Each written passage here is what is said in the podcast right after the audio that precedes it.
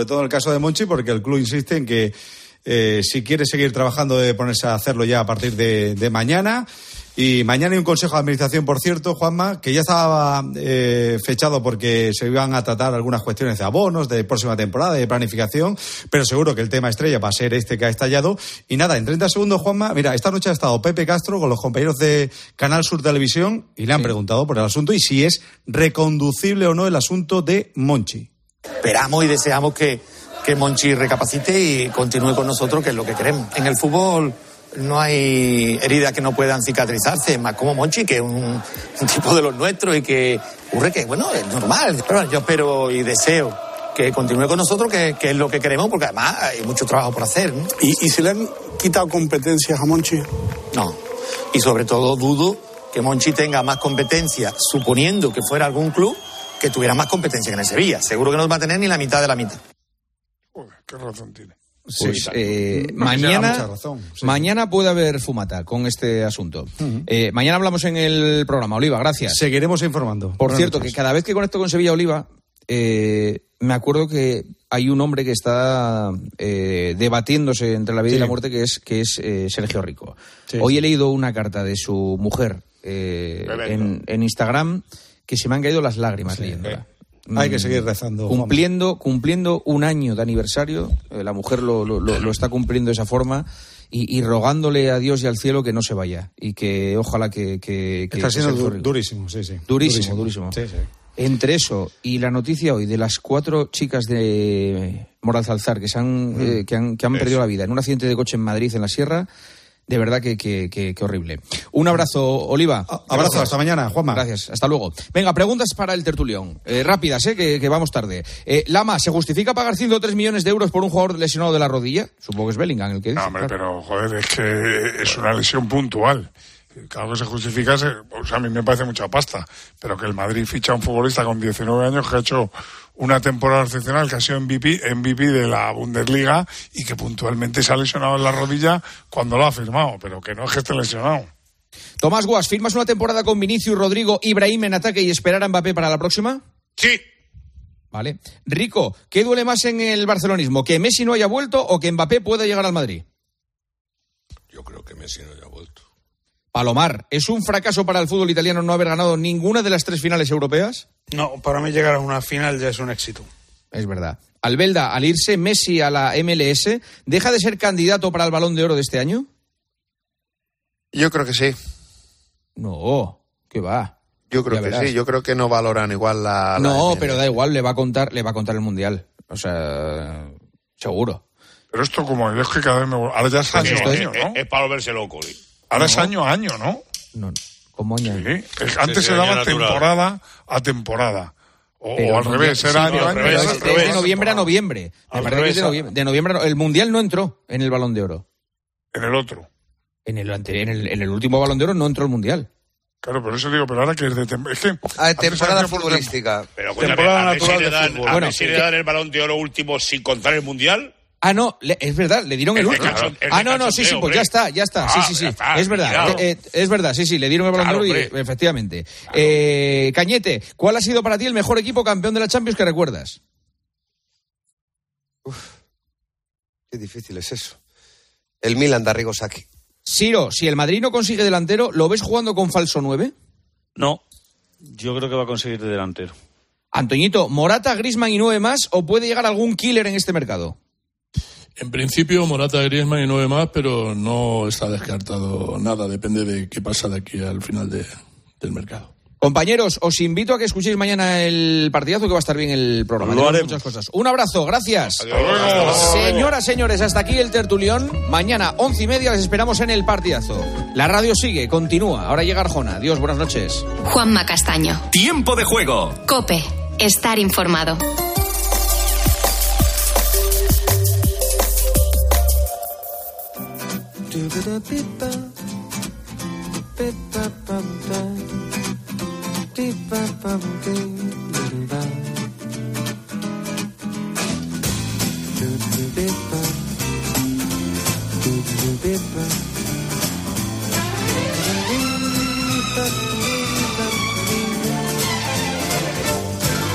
Hola, buenas noches. Bienvenidos a este tiempo de radio que nos llevará hasta las 4.03 en Canarias y que abre la semana que va desde el 12 al 18 de junio. Un programa que confío te resulte entretenido porque ese es el objetivo que tenemos aquí en este programa con gente o gentuza, como el realizador Javier Campos. Vale, vale, Campos, que va a reventar eso. También, naturalmente, con la dama oscura del programa, Mónica García, que nos anticipa la crónica negra. Mónica, muy buenas noches. Hola, Adolfo, buenas noches. Pues abrimos hoy un expediente apasionante, muy cinematográfico, La fuga de Alcatraz. Alcatraz ofrece las máximas garantías de seguridad. Es una prisión invulnerable. No pretendemos formar buenos ciudadanos, pero sí buenos reclusos. Bueno, se acaban de cumplir 61 años de aquella fuga el 11 de junio de 1962. Tres presos, Frank Lee Morris y los hermanos Anglin, huyeron de las celdas por el conducto de la ventilación, saltaron las enormes vallas de la prisión, se lanzaron al mar usando una balsa que ellos mismos habían fabricado. Si sobrevivieron o murieron en aquellas gélidas aguas ha sido y sigue siendo la gran pregunta. Después de la crónica negra, el boletín de las dos, una en Canarias, y luego nuestro especial. Carmen Cerván es quien nos adelanta su contenido. Buenas noches. Hola, Adolfo, buenas noches. En el poder y en la enfermedad, ¿cómo condicionó su estado de salud a Kennedy, a Nixon, al francés Mitterrand? ¿Cómo fueron los últimos días de Franco? ¿O cuál es el estado de salud del rey emérito? ¿Cómo se encuentra, señor? Pues yo le veo fenomenal. Fatal. Salimos un momentito, gracias. Vamos a momentito. ¿Cómo afronta la, la operación? es matarme y ponerme un pino en la tripa todos los días en la prensa. Eso es lo que hacéis, Eso era don Juan Carlos en el año 2011 muy molesto por las informaciones que se estaban publicando sobre su supuesto mal estado de salud. De todo eso vamos a hablar hoy. El que se hace las preguntas en este programa es Pedro González, que nos anticipa lo que será contenido del mismo en el boletín o después del boletín de las 3.2 en Canarias, el porqué de las cosas. Pedro González, muy buenas noches. Buenas noches, Adolfo. Sabemos que los diamantes son muy duros, que son muy bonitos y también son muy caros. Y también hemos escuchado hasta canciones que dicen que un diamante es para siempre. Esta noche vamos a saber por qué. Ah, y además averiguaremos qué pasaría si toda el agua del mar se volviese dulce. ¿Qué destacas de lo que han dicho los oyentes? Pues, por ejemplo, dice Antonio Puro en Facebook, dice que le encanta el programa, que nos escucha muchas noches y ya te ha puesto cara, dice, al verte por la tele. Ah, muy bien, fenomenal. Pues hemos roto la magia. Es una pena, porque una de las cosas bonitas que tiene la radio es precisamente eso, ¿no? Correcto. Eh, que no hace justicia realmente sí, ha dicho, te a este físico impresionante. Ha dicho te ha puesto cara, no ha dicho le he puesto cara y me ha dado asco. No, eso no. la cara. Vale, vale, vale. ¿Tenemos un audio? Sí, un audio, suerte. un audio de una oyente, se llama Miriam, que está obligada, a veces dice, a escucharnos en podcast. Ahora te vas a enterar por qué. Hola, me llamo Miriam y me encanta vuestro programa. Es decir, que es mi momento de desconexión y que a veces me quedo dormida porque soy mamá y tengo mucha tarea, pero no tengo problema alguno porque os escucho en el podcast. Así que nada, enhorabuena Arjona y equipo. Qué bueno, lo del podcast se va imponiendo. Un beso muy fuerte, Miriam. Buenas noches y un beso para el pequeño. Hola. El Memorias del programa es mi querido Andrés García. Buenas noches. ¿Qué tal, Arjona? Muy buenas noches. ¿El último año ha pasado rápido o ha pasado lento? Mira, 17 de junio de 2022, es decir, una semana como esta, imputaban a Mónica Oltra. Seguro que a los oyentes les suena, vicepresidenta y consejera de Igualdad y Políticas Inclusivas de la Generalitat Valenciana.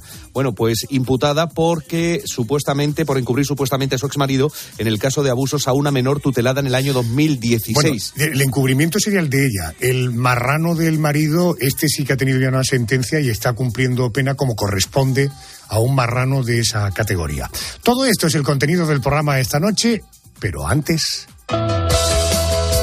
Yolanda Guirado, buenas noches. Buenas noches, Adolfo. Diga, a ver si te pillo. ¿Qué famosete, famoseta o famosete o famositi tenemos esta noche? Pues mira, esta noche nos va a acompañar una mujer que acaba de escribir sus memorias, la diseñadora Agatha Ruiz de la Prada. Es mi edad para escribir las memorias, porque no las voy a escribir con 80, que ya no me acordaré ni de dónde tengo la mano izquierda. ¿De cuántas maneras se pueden escribir las memorias? Bueno, pues eso, ella las dura esta noche, ¿eh? Oye, Adolfo, sí, sí. tú le vas a preguntar si Pedro J, su ex, ha leído el libro. No te quepa la menor duda, ah, no, con toda menos. seguridad. Yolanda, perdona, decías. No, decía que además, precisamente eso que preguntaba Carmen, también habla en el libro, habla de su matrimonio con el periodista Pedro J. Ramírez, el padre de sus dos hijos, y solamente por avanzar, Adolfo, lo llama El Innombrable. Ahí lo dejo. bueno, luego le preguntaré a ver si sabe si lo ha leído. ¿Quién nos contará hoy su canción o la canción de su vida? Pues vamos a mirar al norte, vamos a mirar a una tierra de vinos. Nos acompaña nuestro compañero, el jefe de informativos de Cope La Rioja. Nos acompaña Álvaro de los Ríos. Él es amante de los deportes náuticos y nos va a demostrar que también le gusta la buena música. Nos va a contar cuál es la canción de su vida. Arrancamos, como siempre, con la Crónica Negra. Esta es una semana. Esta es una semana que en la historia de la crónica, en la historia de la crónica negra se escribió un escalofriante suceso.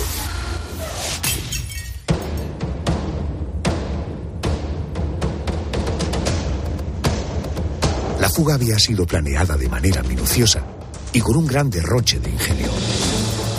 Aquellos hombres pretendían desafiar a la que hasta entonces había sido considerada la prisión más inexpugnable del planeta. Alcatraz ofrece las máximas garantías de seguridad. Es una prisión invulnerable. Alcatraz, en la bahía de San Francisco, una cárcel rodeada de aguas heladas, agitadas por fuertes corrientes y plagada de tiburones hambrientos. El 11 de junio de 1962, Fran Lee Morris, John Anglin y su hermano Clarence huyeron de sus celdas por el conducto de ventilación. Bajaron del edificio agarrados a las tuberías, saltaron enormes vallas sin ser vistos y se lanzaron a la bahía usando una frágil balsa de fabricación casera. Nunca más se volvió a saber de ellos.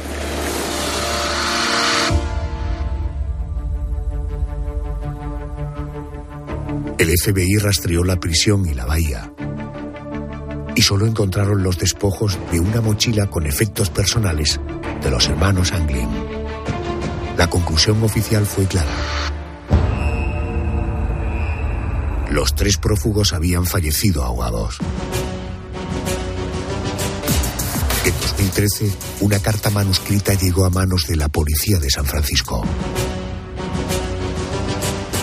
El encabezamiento no podía ser más intrigante ni más revelador. Mi nombre es John Anglin. Escapé de Alcatraz en junio de 1962 con mi hermano Clarence y con Frank Morris. Tengo 83 años y estoy enfermo. Tengo cáncer, sí. Lo logramos todos, pero a duras penas. ¿Realmente lograron sobrevivir aquellos presos? Esta noche abrimos el expediente.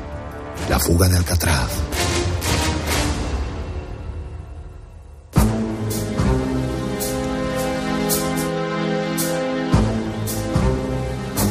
Ayer mismo se cumplieron 61 años de una de las fugas más famosas de la historia.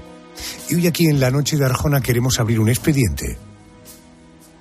Un expediente en torno al cual siguen habiendo demasiadas dudas, demasiadas cuestiones sin resolver. Fernando Gómez es autor del libro El mundo a través de sus cárceles de la editorial Luciérnaga. A ver si él nos ayuda a entender un poco más esta historia. Fernando, buenas noches. Hola, muy buenas noches, Adolfo. Buenas noches, bienvenido a la cadena COPE, muchas gracias.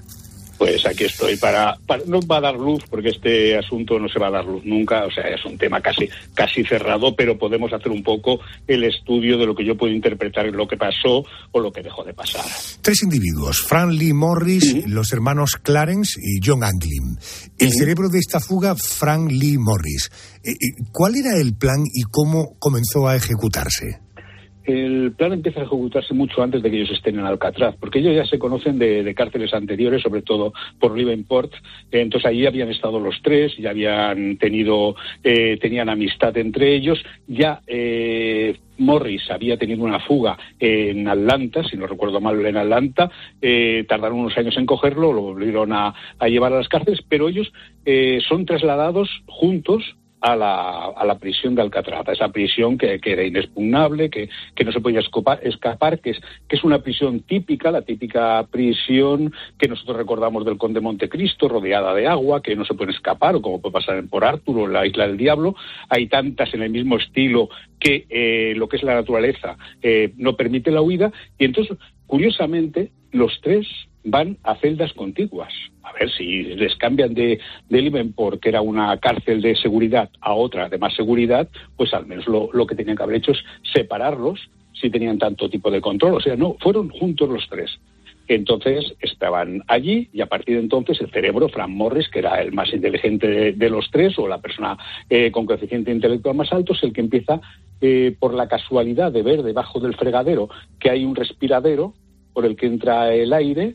Eh, entonces, a partir de, descubrir eso, pues es cuando empiezan a trabajar en quitar la reja y intentar hacer más grande los, el conducto para poderse escapar de allí. Esa fue la preparación a la huida. El día de la huida, ese día, ¿cómo transcurrieron los hechos? Los hechos, bueno, ellos están durante seis meses preparándolo, ellos eh, llevan una vida normal, nadie sabe que están allí, ellos han preparado unas cabezas en las cuales están hechas con papel maché a imitación suya, el pelo que han cogido, que les cuando se lo cortan, pues lo van guardando y lo van poniendo en esas cabezas y las ponen eh, rellenadas con, bueno, las ponen tapadas eh, dentro de la cama para que cuando pasen los servicios de vigilancia descubran que hay una persona allí y que sean ellos. Entonces, lo que hacen es eh, quitar las rejillas que ya tenían ellos eh, separadas se meten en una especie de en un espacio muerto que hay entre la entre entre celdas y entonces a partir de ahí es cuando ellos suben, escalan por, por la refrigeración, y, por el aire, conducto del aire, llegan hasta el tejado y de allí van en busca de un lugar, de una zona muerta, donde eh, ni, ni, les, ni les puedan controlar eh, con los reflectores, ni puedan ser alcanzados por los parros, o sea, que, que nadie pueda, pueda verlos.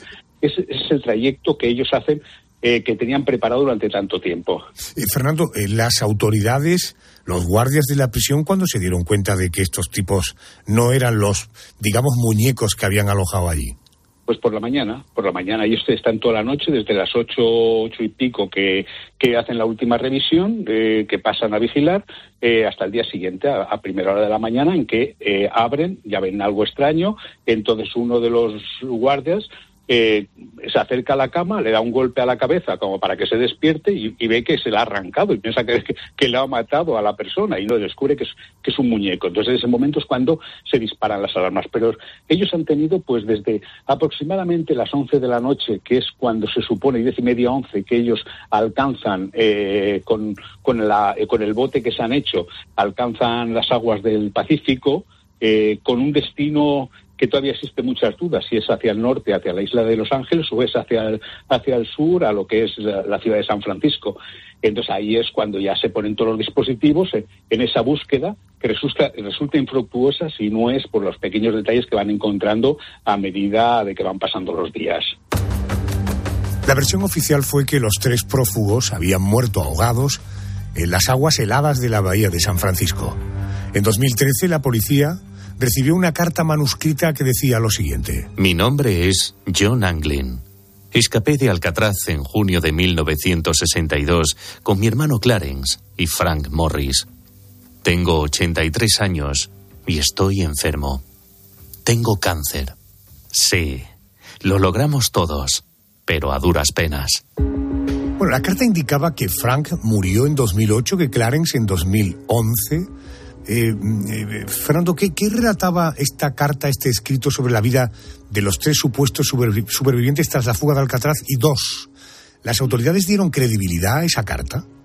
No, ni, ninguna credibilidad. La, intentaron cotejar con, con, otras, con la documentación que tenían de ellos, no le dan ninguna credibilidad, porque ese tipo de cartas aparecen en toda clase de, eh, de estas situaciones. Cuando alguien desaparece, siempre aparece alguna nota en la cual indica que estoy vivo y se ha dado siempre. Entonces, no, no hay que darle mayor credibilidad a una persona, porque estamos hablando del año 62 hasta el 2013, pasan muchísimos años, son 50, 51 años, o sea, una persona que haya 51 años para que después a los 82, 83 quiera coger una relativa popularidad para decir que está vivo para nada, porque es que además no consigue nada. no, contó, no contó nada de lo que hicieron una vez que se fugaron, ¿no? No, no, no, no, no, no, eso está totalmente vacío. Se habla de que está una temporada en Seattle o bastantes años en Seattle, pero también que ha estado una temporada en Dakota, en Dakota del Norte. Son las únicas, las únicas cosas que, que indican esa carta, pero sin decir, porque es que el gran problema que tiene esta huida es la infraestructura posterior, ya no la escapar. De, de cualquier sitio hoy en eh, se puede escapar una persona, pero es un poco crear la infraestructura de qué ocurre después, cuando te has escapado, cuando has eh, conseguido tu objetivo, que en este caso bien podía ser lo que decía yo antes, la isla de Los Ángeles, o, o simplemente eh, San Francisco, que está a un par de, de millas más cercana que, que de Los Ángeles, y, pero ¿qué haces allí?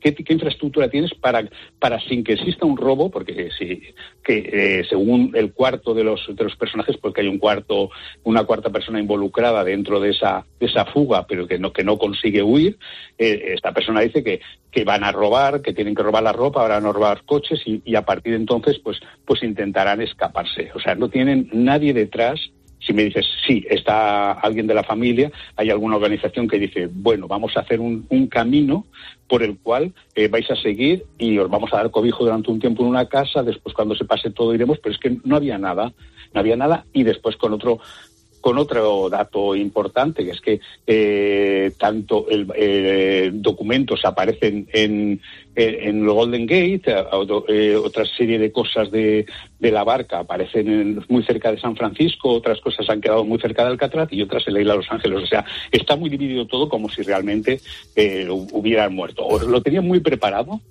o eh, la noche también era muy fría. Eh, la noche, eh, 12 grados, el, el, agua estaba a 12 grados. Eh, el agua a 12 grados, si no llevas una equipación apropiada, pues acabas con hidrotermia. Y también las corrientes marinas, no es que fueran excesivas, pero eran de 13 kilómetros por hora. Esos son los últimos datos que se han conseguido. Entonces, tenían muchos elementos en contra de que, de que pudieran salir vivos de, de esta, de esta escapada.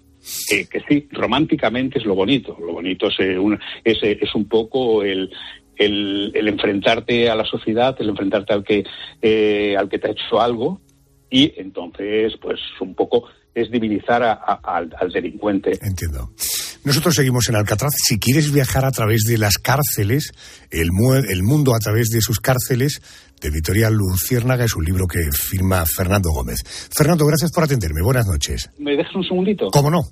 Pues, pues simplemente decirlo, la mentira que se ha contado de que se cerró por eh, que Alcatraz se cerró por culpa de, de que se escapan estos tres presos. Eh, Alcatraz se cierra por Robert Kennedy, en, que en el año siguiente dice que eh, hay que cerrarla, pero por los costes, porque el mantener a un preso en Alcatraz costaba 10 dólares por día, mientras que en Atlanta, que era la siguiente eh, en precio pagaban simplemente tres el Estado. Entonces había una diferencia abismal y después todas las reparaciones que tenían que hacer por culpa de eh, expropiarse eh, por culpa de la sal de, del agua. Sí, la propia ubicación de la cárcel. Fer uh -huh. Fernando, un abrazo, gracias. Un abrazo, Adolfo. Alcatraz no se parece a ninguna otra prisión de los Estados Unidos. Aquí, cada preso está encerrado solo, en una celda individual. No se permite tener periódicos ni revistas que traigan noticias del exterior. Tu conocimiento de lo que ocurra fuera de aquí se limitará a lo que te contemos. ¿Cómo era la prisión de Alcatraz para ser tan inexpugnable? Vamos a traspasar sus muros con la ayuda de Ángel Montero Lama, periodista, escritor, autor de Alcatraz, la prisión perfecta de editorial Poe Books. Querido Ángel, buenas noches. Hola, buenas noches, Adolfo. Eh, Montero Lama, de, de, Lama de, de los Lama de Cabra de los lamas de cabra, esos mismos. Eh, ¿Eres pariente? Soy pariente, pariente. Manolo Lama es primo hermano mío. Sí. Ah, qué bueno, qué, qué, suerte tiene Manolo Lama. Bueno, Ángel, eh, hoy es uno, eh, Alcatraz, uno de los grandes atractivos turísticos de la ciudad de San Francisco, una prisión que en su tiempo fue considerada casi perfecta. Eh, porque, ¿cómo era Alcatraz? ¿Qué la diferenciaba de otras prisiones más allá de su ubicación? Bueno, básicamente, eh, primero hay que decir que lo que se intentó hacer con Alcatraz era crear un, símbolo, ¿no? un paradigma eh, para enfrentarse a los, a los más malvados de los malvados, por decirlo así. Y el hecho es que desde Alcatraz eh, no acudía un delincuente que lo detuvieran o lo juzgaran eh, un mes antes. Había que pasar primero por una cárcel, portarse muy mal y de ahí ir a Alcatraz. Por lo tanto, era un penal que estaba diseñado para meter el miedo en el cuerpo a los más malos, pero a los que ya estaban en otras cárceles. Entonces, digamos, el panorama que se encontraba ese, ese recluso que estaba en otra cárcel, si se portaba mal, es que le iban a llevar a una isla que estaba en mitad de la bahía de San Francisco, que tenía fama de ser muy dura porque era un penal desde principios del siglo XX, primero militar, y en el año 34 ya lo diseñan como prisión federal. Luego nos encontramos con una cierta leyenda de que está rodeado de tiburones realmente no hay tiburones, digamos, de estos que, que, se cargan a la gente, hay unos tiburones que se alimentan de plato, pero también al crear ese mito eso ayudó, ¿no?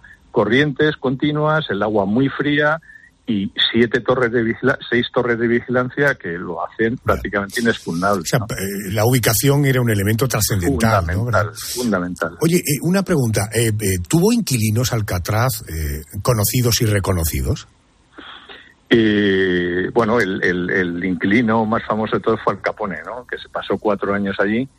Y luego hubo, hubo varios eh, muy famosos. Hubo uno incluso que murió, murió en España, Alvin Carpis, que era el famoso enemigo público número uno de la, de la banda de Ma Bakers. Este hombre, que cuando salió de Alcatraz, que fue el recluso que más tiempo estuvo, estuvo 26 años, vino a, España, eh, eh, se ubicó en Torremolinos y allí en el Paseo de la Caracola estuvo viviendo seis años hasta que murió en el año 79.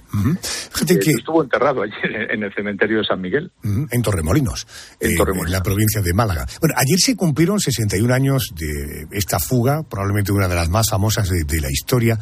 ¿La disciplina en esta cárcel era particularmente dura o era una cárcel de hace 61 años como otra y que el problema que tenía básicamente era que era una cárcel casi inexpugnable?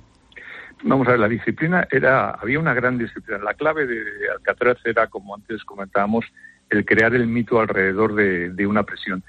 Pero luego tenía una serie de elementos que hacían insoportable para el recluso eh, la vida allí. Por ejemplo, y el más grave de todos, el silencio.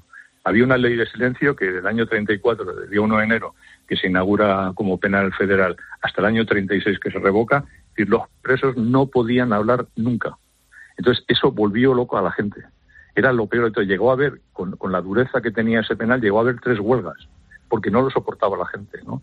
Luego había trece recuentos, eh, ellos por otra parte estaban bien alimentados, bien vestidos, la mitad trabajaba, pero el silencio era brutal. Entonces, ellos sí oían de las fiestas de San Francisco, el movimiento, el rugir de la ciudad, pero estaban totalmente aislados, ¿no? Y acabó, de hecho, el año 36 tuvieron que quitarlo porque la gente se estaba volviendo loca.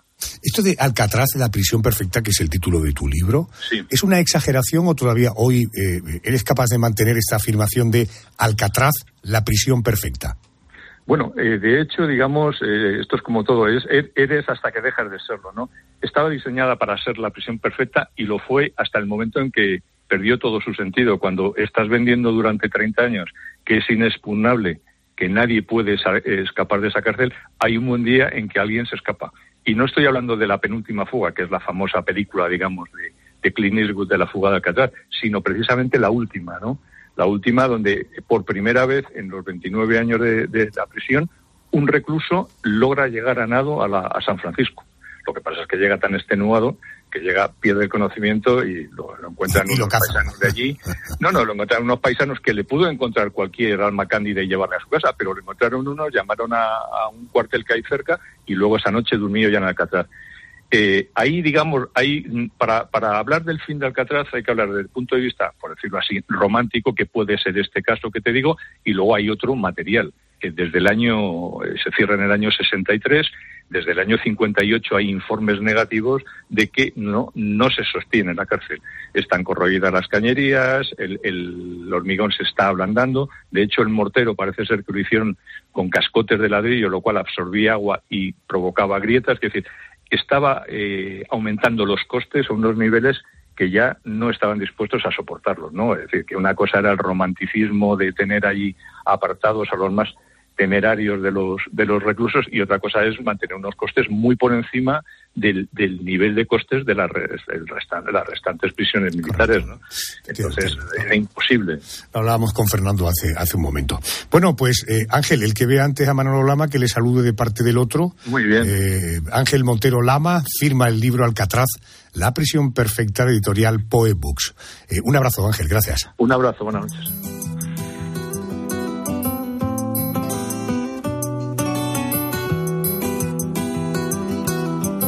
La prisión de Alcatraz, ese mito.